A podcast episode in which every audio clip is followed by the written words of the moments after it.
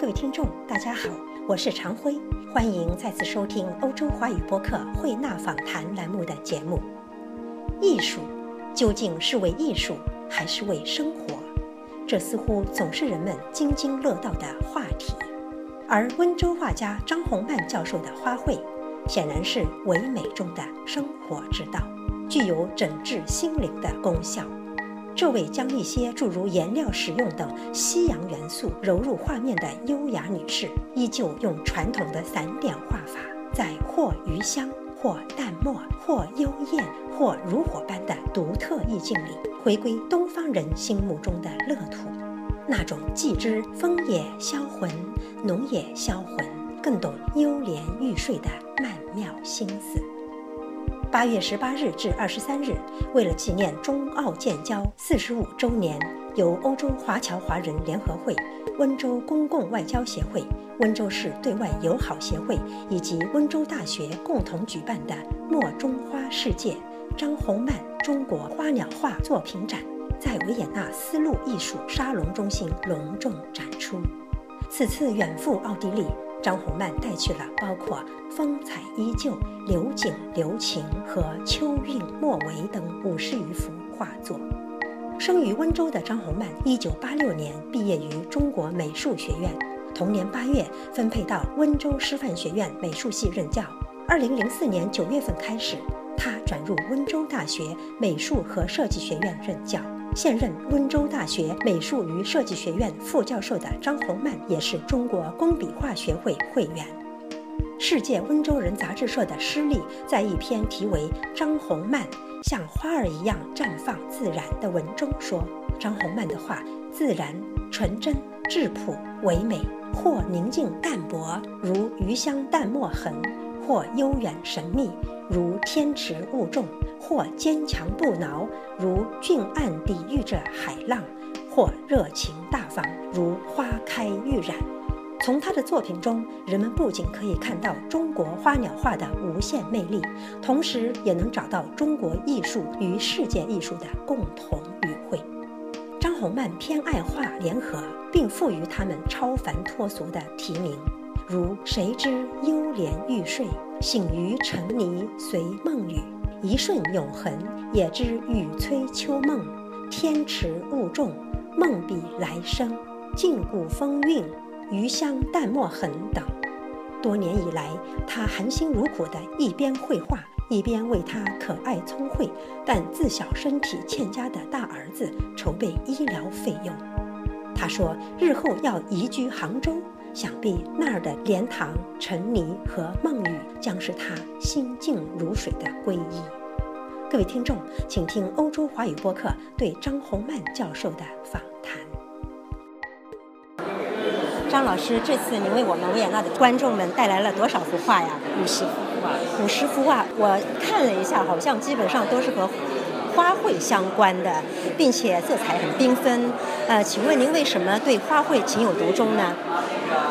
我从小吧，大概就是对这个，呃，刚刚开始学画的时候，我爸爸让我画的时候，我随手画了一朵菊花嘛。那个时候好像就是从小开始就特别的喜欢这个专业，就这个花卉。然后后面呢，因为我父母亲的话，他还是希望我画人物啊，画画其他的。呃，到了大学毕业以后，还是看我很执着，然后也就支持我做这个事情。那么就是因为家里面呢，就是我的国父、国母，国母也是画国画花鸟的，很有名啊。就是在他们的熏陶下的。大学毕业以后呢，又从事那个徐启雄老师，呃，他的这个色彩呢。人家称它是球宝，地球的宝贝，就是这个这个色彩特别好，所以这么多年三十年了，呃，基本上我都是经常都会去听他的这个给我的一些建议意见，这样。我非常感兴趣这个球宝这两个字，那对我来说，呃，外行人问一个外行的问题，我好像第一次听说球宝这个字眼儿来形容绘画的色彩。那么，能请您为我们听众朋友们再具体介绍一下这个？球宝它它的主要特色，呃，这个我觉得说起来还是比较话比较长了，因为我的老师他是画人物的，呃，画新文人画应该是这样讲啊，就是嗯有民主的东西，又是有一些西方的，比如说呃，但是我也不能说我的老师他是呃，就是说是一定是吸收了哪个方面的啊，但是他的这个对于色彩的这个理解，就是光源啊，物体本身的颜色啊这些整体。提起来，反正就是有人这样子评价他，这么多年，嗯，这个三十年哦，跟跟个我的老师是呃，就是能吸收了他的很多很多的东西的。您刚才讲到，就是说第一幅画画的是菊花，但是我现在看到您这画真是百花齐放，有各种各样的花卉。您画过哪一些花？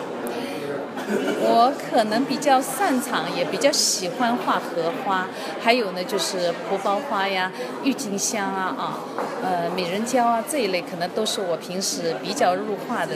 为什么偏爱荷花呢？呃，荷花比较清廉吧，我自己整个人都是很淡的，就是我基本上是不怎么入世的，也不怎么会跟社会更多的接触啊，基本上是待在家里就。非常的热爱画画吧，那么就是省时间都在画画，几乎不参加社会活动，就是这个意思。那我们非常有眼福，今天您来到了维也纳，为我们维也纳的观众们带来了这么丰富多彩的绘画作品。您有学生吗？有的，我的学生，我可能除了自己的家庭，我的孩子，呃，接下来就是我的学生，呃。我在学校里，他们都说我是像妈妈一样的。学生还给我评了全校的这个最受爱戴的老师。呃，可能年终学生评教的时候，我三年连续在院里是第一个。这个不不怎么谦虚了，就是这么讲。孩子们、学生们是不是也非常喜欢您画荷花？因为荷花有一种超凡脱俗的一种情境哈，一种意境。学生们是不是也会跟老师一样借鉴老师的画风和主题呢？他们可能也不一定是特别的那个，就是说独钟于哪一个呃花卉啊，嗯，他总体上还是喜欢我的这样的一个画风，呃，比较的呃不同于一般的这种传统的工笔花鸟。请您为我们解释一下这个您的画法和传统的工笔画法的区别，最大区别在哪儿？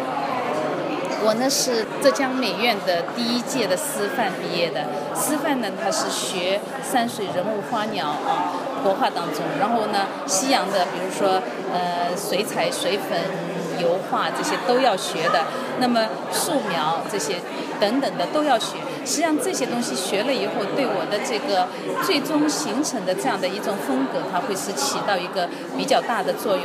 因为色彩它解决了画水粉，呃，画素描嘛，整那个整体的一个观念。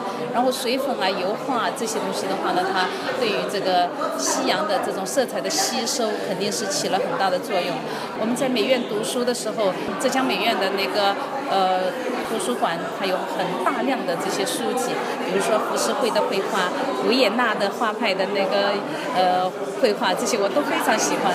我们大部分的时间晚上都是在那个图书馆里度过，所以对西方的外来的这种东西接受的比较多。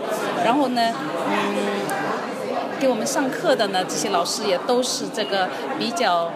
就是文化当中的一些呃非常非常德高望重的那些老师，然后就是中西结合嘛，所以慢慢的就中西合璧。那您所用的颜料主要有哪一些？颜料的话呢，我很多时候是用这个就是矿物质的颜料。后面呢，我也是呃运用了一些，比如说丙烯啊啊，丙烯液体的一些，就像史明克啊呃这样的呃那个温莎牛顿啊这样的一些综合这样一些材料。在西方油画里面有透视法，哎，您借鉴了西方绘画技巧，中间有没有会在您的花卉中间出现一些透视东西呢？嗯。中国画它是采用一个散点的透视，而西西洋画它是焦点的，所以这个的话可能会有一些不不同。但是我们画中国画的时候，我不是太在意这个呃，就是像你说的这样子的一个关系，呃，比较随意性。嗯是第一次来维也纳吗？对，是第一次。喜欢维也纳吗？很喜欢这里的气候。好的，我们拭目以待。呃，希望您的绘画也受到当地观众的喜爱。我相信会这样的。谢谢您，非常感谢张教授，谢谢张老师，谢谢，嗯，谢谢您。